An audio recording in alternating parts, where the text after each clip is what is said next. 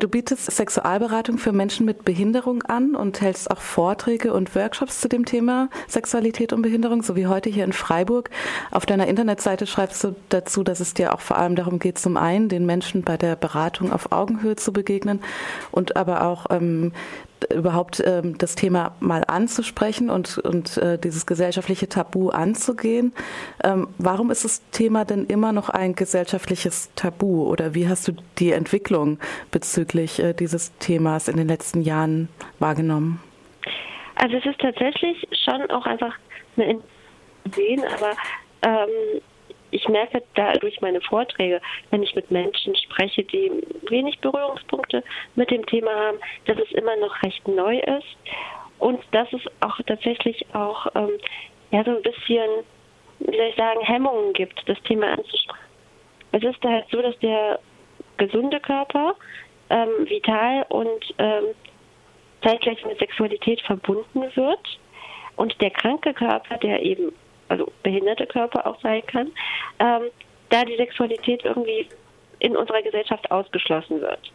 Ähm, ich glaube faktisch tatsächlich auch, dass es ein sehr starkes kulturelles Problem ist, vielleicht auch durch unsere Geschichte bedingt.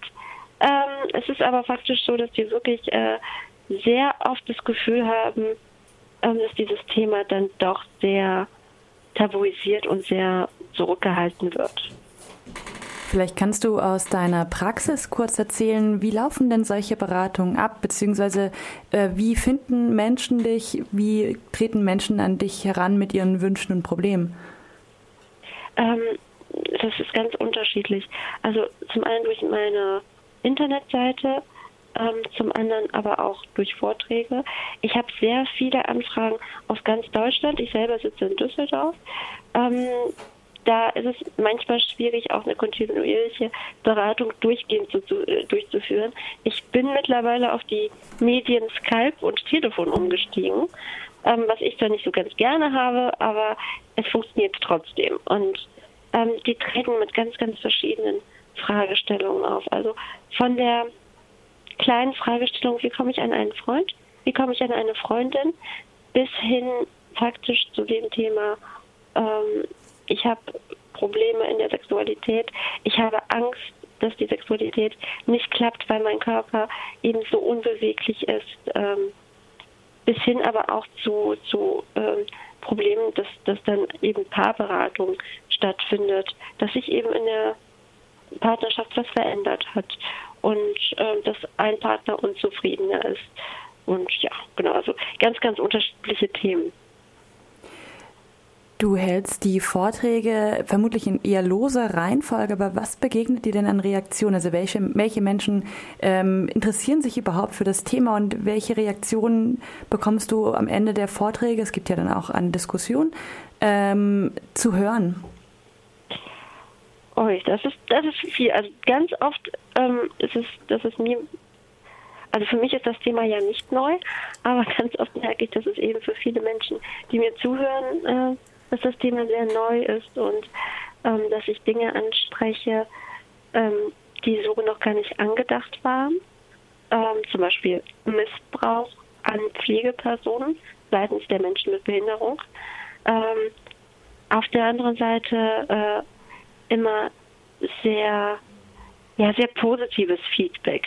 Die Leute, ähm, ich, ich versuche das Thema ja auch locker zu halten und die Leute sind dann immer ähm, sehr positiv auch überrascht. Und ähm, was mir halt eben wichtig ist, ich durch meine eigene Behinderung, also ich selbst sitze im Rollstuhl und habe eine progressive Muskelschwäche, bin auch jemand, der ähm, ja, wenn ich mich vorne hinstelle und sage, natürlich haben wir Sex, wirkt es viel authentischer, als wenn man über spricht. Und das kommt eigentlich bei, also ich hatte bis jetzt in allen Vorträgen ähm, schon auch ein sehr positives Feedback. Aber es ist auch das Publikum, das offen dafür ist. Es gibt natürlich auch Menschen, die mit dem Thema nichts anfangen können und ich glaube, ich hatte ein, zwei Vorträge, wo dann drei, vier Leute rausgegangen sind. Aber das ist dann eben die persönliche Einstellung. Okay. Vielleicht als letzte Frage, hast du den Eindruck, das Thema wird ähm, in letzter Zeit vielleicht auch ein bisschen mehr äh, zum Beispiel in Lehrplänen an Universitäten oder so verankert? Also in der sozialen Arbeit beispielsweise kommt das Thema dann ähm, ein bisschen stärker vor, auch für die Studentinnen und Studenten?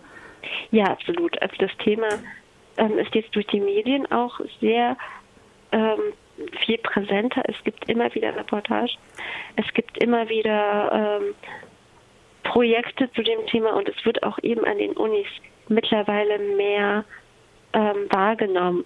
Ähm, es ist aber erschreckenderweise nicht flächendeckend.